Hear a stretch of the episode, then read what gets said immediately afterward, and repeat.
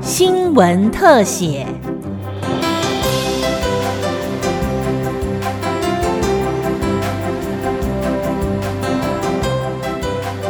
听众朋友您好，欢迎收听今天的新闻特写，我是郑继威。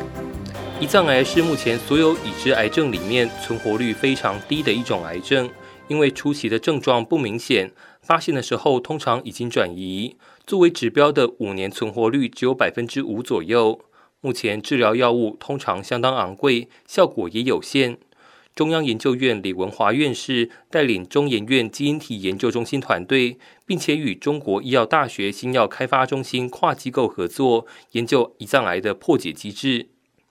团队历经几年的研究，发现癌细胞表面有一种蛋白质 IL-17RB，跟负责表皮修复以及免疫功能的 IL-17R 有关，不过有轻微的不同。这种轻微变种的蛋白质在细胞表面大量出现的同时，也会在细胞里面进行一连串磷酸化的化学作用，呼朋引伴，吸引一大堆叫做 MLK4 的另一种蛋白酵素，吸引成一团，进而启动细胞里的癌化机制。中国医药大学助理教授吴恒祥说：“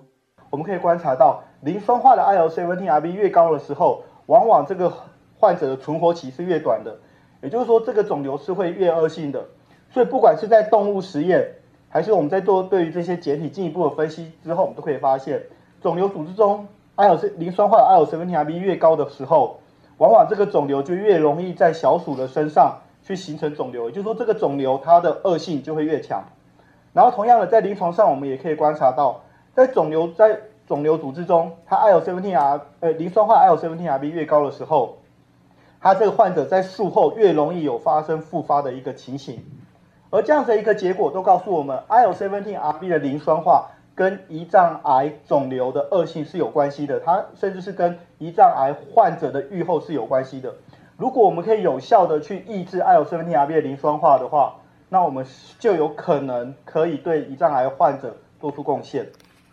为了阻断这种机制，研究团队研发出一种氨基酸组成的生态分子，可以先卡位，自己把 MLK4 的位置挤掉，就可以破坏掉后面的化学反应过程。中研院基因体研究中心助研究员胡春美说：“所以我们针对这样的路径去设计一个生态药物，它是一个模是在 L C R B 身上的一个片段。”这个片段的话，它可以有效去阻止 LNRB 跟 MLK4 的结合，去阻断癌细胞里面讯息传导的路径，就可以有效去抑制这个癌细胞的转移，去延长这个那个小鼠的带有胰脏癌那个小鼠肿瘤的寿命。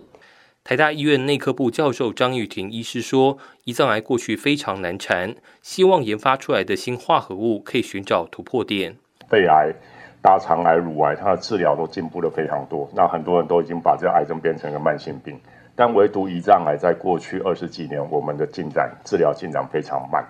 那大家都把胰脏癌当作癌王，最主要是因为它很难早期诊断。那就算诊断病人有症状的时候，都是晚期。那再就是它治疗效果都很差。所以如果要我们能够克服这个癌王，其实最重要一件事情就是要能够早期诊断。另外一个就是要找到新的治疗方式。